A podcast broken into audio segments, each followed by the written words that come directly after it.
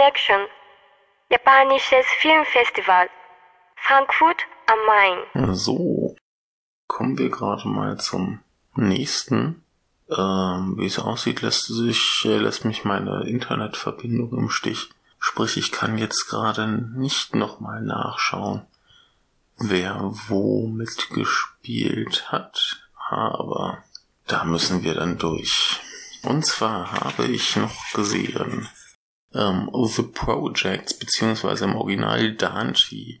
Und ähm, wenn ihr Danchi hört und äh, unseren Podcast schon ein bisschen äh, länger verfolgt, irgendwann im letzten Jahr haben wir mal besprochen, ähm, den Film See You Tomorrow Everyone, der in genau so einem Danchi spielt und das Leben da sehr gut äh, beschreibt und in so einem Wohnblock.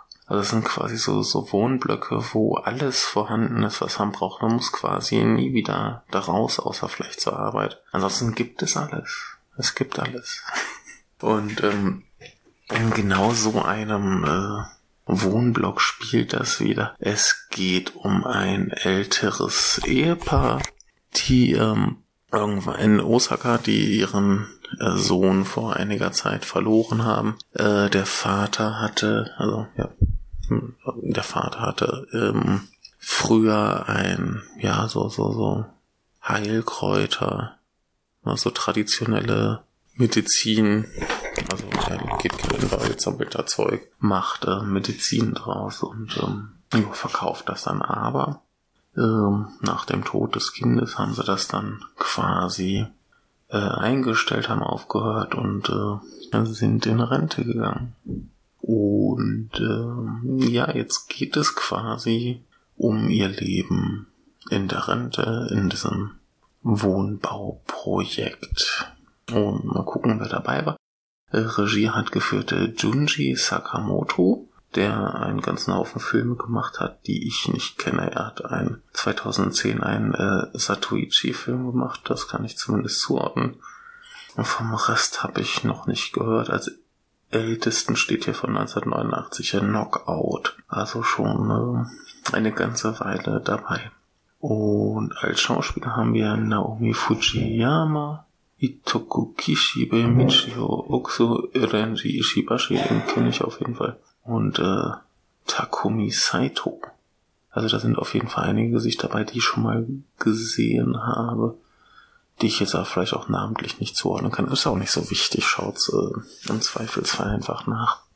Ja, worum geht es jetzt also in diesem Film genau und was ist das? Ist es eine Komödie? Das ist schon mal erfreulich, denn bei den ganzen Indie-Dramen, die man hier so sehen kann, ist hin und wieder eine Komödie auch mal ganz erbaulich. Und äh, in diesem Fall geht es um das Ehepaar, was in dem Wohnblock lebt und ihre Nachbarn, die immer am Tuscheln sind. Und jeder passt auf jeden auf und jeder redet aber auch über jeden und jeder hat irgendwie zu jedem eine Meinung. Und ähm, man ist immer am Philosophieren, was denn da so passiert. Und hin und wieder kommt zu diesem älteren Ehepaar ein junger Mann, der irgendwie ein bisschen komisch ist, der kennt so die Verhaltensregeln nicht so richtig. Der kann nicht so richtig Japanisch, der macht so ganz Standardfloskeln, so ganz Standardfloskeln, super Deutsch hier. Ne? So standardisierte Floskeln macht er falsch und äh, wird von ihr immer wieder korrigiert und äh, ja, der kommt halt vorbei und sagt hier, ich brauche doch noch mal so ein paar von euren äh, Heilkräuter, Tabletten. Und dann freut er sich und äh, lässt die abholen von einem Boten, der jedes Mal, wenn er da ist, irgendwie äh, schlimmen Durchfall kriegt und deren Toilette voll kackt. Und ähm, ja, ihr merkt schon, die Figuren sind alle so ein bisschen äh, schräg. Also die die Frau von diesem Paar, die arbeitet noch Teilzeit in einem äh, Supermarkt und ist irgendwie so furchtbar langsam und äh, hat noch nicht so ganz raus, dass man an der Kasse den Strichcode an den Scanner halten muss. Und äh, ist so ein bisschen, ein bisschen verpeilt, so ein freundlich, aber halt auch nicht die hellste Kerze auf der Torte. Und ähm, ja, der äh, Mann geht dann quasi in den Park, sammelt noch ein paar Kräuter, so aus Nostalgie gegenüber seiner Vergangenheit. Er vermisst es schon so ein bisschen, seinen Laden und so. Aber naja, er macht äh, niemanden Vorwürfe. Er hat so, für sich ist das okay, er kann da noch hin und wieder mal was machen. Und es gibt noch zumindest diesen kuriosen Jungen, der irgendwie von ihm, äh, der ihn braucht. Also er möchte halt ein bisschen gebraucht werden, das hat er, das ist okay für ihn. Und irgendwann geht es darum, einen neuen äh, Anführer für diese für diesen Wohnblock zu wählen, so eine Art äh, Sprecher für die Nachbarschaft. Und er lässt sich da irgendwie aufstellen und tut immer so, als wenn er das gar nicht will. Und am Ende wird das aber auch nicht. Und dann ist er trotzdem ganz traurig, weil es heißt, ja, der ist wohl nicht populär genug. Und dann ähm, verschwindet er in so einem Fußbodenfach in der Wohnung. Und die, die Nachbarn eskalieren, weil sie sich alle einreden, dass seine Frau ihn umgebracht und irgendwo gelagert hätte. Und äh, von da an geht dann die Handlung sehr, sehr merkwürdig weiter. Also das wird dann ziemlich schräg, aber dazu später erstmal mehr kommen wir erstmal zu den spoilerfreien Dingen. Sollte man sich diesen Film ansehen? Ja, das äh, kann man gerne tun. Der Humor ist äh, sehr speziell. Also der ist schon, schon, also weiß ich nicht, die Leute das sind keine, keine besonders extrem blöden oder kuriosen Menschen, sondern die sind einfach alle so ein Ticken neben der Spur, aber auch nur so weit, dass man sich noch denkt, ja, so irgendwie so wen hat man schon mal getroffen.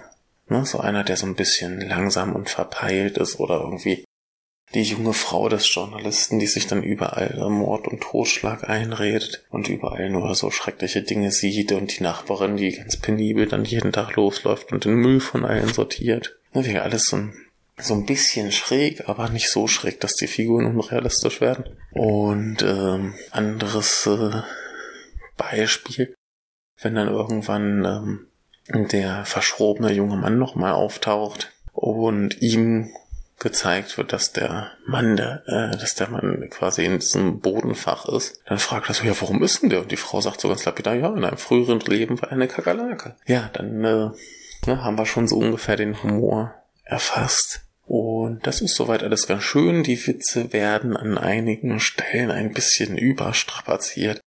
Also es gibt ähm, eine Stelle, die ich glaube ich nachher mal äh, beschreiben werde.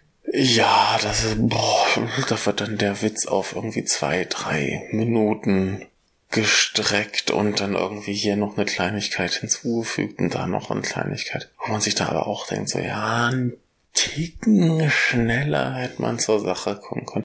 Es ist nicht schlimm, es stört nicht. Ja, wird, hätte alles auch ein Ticken flotter sein können. Aber es ist, es ist hier denkst nicht so schlimm wie in manchem Indie-Drama. Ich hatte es ja zum Beispiel bei dem Innocent 15 beschrieben wo dann einfach noch eine Szene und noch eine Szene und noch eine Szene kommt. Und so ist das hier nicht. Es ist nur manchmal ein Ticken zu viel. Es ist alles wunderbar im Rahmen. Ja, und ansonsten haben wir halt äh, sehr sympathische Figuren, die machen viel Spaß. Ähm, wir haben neben allem Witz äh, durchaus nachvollziehbare Probleme. Die Mutter leidet halt unter dem Verlust des Sohnes, der Vater leidet unter dem Verlust seiner Lebensaufgabe. Und das ist alles sehr schön nachvollziehbar. Und ähm, ja, das ergibt eigentlich so insgesamt ein stimmiges, äh, schönes Gesamtbild. So die ganze visu äh, audiovisuelle Gestaltung ist halt okay, da gibt's nichts zu meckern, funktioniert alles gut gemacht. Ja, also insofern alles schön. Richtig abenteuerlich wird's dann nur, wenn die Geschichte weitergeht und komplett abdreht. Und deswegen werde ich jetzt hier mal äh, den Spoiler-Bereich eröffnen und noch ein paar Sachen erzählen. Denn äh, was zum Beispiel sehr gut gelöst ist, ist, wenn dann gezeigt wird, wie im Weltall das Raumschiff liegt. Und ihr werdet euch jetzt fragen, äh, Raumschiff? Warum Raumschiff? Ähm, es deutet sich so im Laufe des Films nach und nach an, dass dieser kuriose äh, Junge und sein kackender Lieferbote eigentlich äh, Außerirdische sind und sie haben alle möglichen äh, Kräuter Mischungen ausprobiert und die von ihm hier sind die besten, die es gibt. Und jetzt möge er doch bitte 5000 von ihrer äh, Rasse äh, versorgen damit. Und dann sagt sich, geil, mache ich, dann muss er auch nicht mehr irgendwie so groß tot spielen. Und dann gibt's auch eine tolle äh, Medizinverarbeitungsmontage, äh, wie das ältere Ehepaar sich da ein ähm, abkämpft und vor lauter Arbeit dann irgendwann nur noch auf dem Fußboden irgendwie wegpennt oder im Schlaf dann noch diese, diese Bewegung macht, diese halt beim, beim Pillendrehen ähm, machen und also Sachen. Das ist sehr, sehr niedlich, sehr, sehr schön, wie die beiden plötzlich eine Aufgabe haben. Und ähm, Belohnung für diese Aufgabe ist eigentlich, ähm, dass sie ihren Sohn nochmal sehen können. Denn, wie das so ist, ähm, tot sein ist ja viel logischer als äh, zu leben. Denn, äh, ja, wie absurd ist denn das, dass so eine Seele in einem Körper bleibt und irgendwie das ne, ist unlogisch und Tote sind viel logischer und deswegen kann man, wenn man dann noch von dem Körper irgendwie die äh, Nabelschnur hat, dann kann man da irgendwie im Weltall irgendwas damit machen, damit irgendwas passiert und und und und. Und so ähnlich wird es auch im Film erklärt. Also das ist äh, völliger Wischiwaschi-Kram. Wir kriegen es quasi von der Frau äh, beschrieben und die versteht es halt selber nicht. Ne? Und so ungefähr läuft das dann ab. Das ist ganz niedlich gelöst, dass sie da gar nicht erst versuchen, irgendwie irgendwas plausibel zu erklären. Es ist äh, auch total egal. Und was ich ganz, ganz toll finde, ist, wie sie quasi ohne Budget und ohne große Effekte diese Aliens umsetzen. Es ist äh, großer Spaß.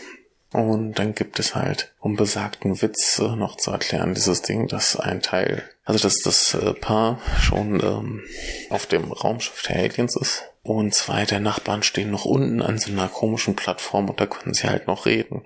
Und wie das so ist, äh, ältere Leute und so Kommunikationstechnik, sie gehen davon aus, dass man da schreien muss. Da schreien sie und schreien sie und sie hören nicht auf zu schreien und schreien sich noch irgendeinen Blödsinn an, an den Kopf und äh, es ist ganz niedlich, es ist ganz witzig, da kommen noch ein paar lustige Sprüche, aber ist so ein bisschen überstrapaziert.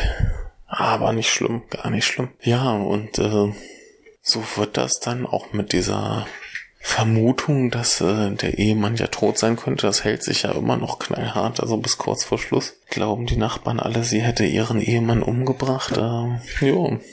Und äh, nee, ist alles soweit ganz hübsch, nicht überragend, aber eine gute, solide, ziemlich abgefahrene Komödie kann ich äh, jedem empfehlen. Oh, und jetzt äh, in diesem Sinne noch äh, guten Tag, gute Nacht. Ich äh, gucke mal, ob ich gleich noch einen schaffe und ich muss ja mal hier aufholen. Ich kann auch gerade noch mal ankündigen, was für mich heute noch ansteht, damit ihr einen Überblick habt, was für euch dann noch erwarten wird. Heute ist nämlich äh, Freitag und ich werde sehen, oder? Ja. Ich werde sehen, der Startline, keine Ahnung, äh, Mr. Long, der zweite Sabu-Film. Dann äh, The Guerrero Type, dieser komische neue Kiyoshi Kurosawa-Film, keine Ahnung. Ähm, The Long Excuse und äh, Destruction Babies. Ich bin äh, sehr gespannt, was das alles äh, wird. Bei manchen Sachen weiß ich ja wenigstens ein bisschen Bescheid, äh, bei anderen ein bisschen weniger. Schauen wir mal, wird schon äh, gut werden. Besser als gestern sowieso. Weiß ja gestern auch schöne Sachen gehabt, aber äh, dazu an anderer Stelle mehr.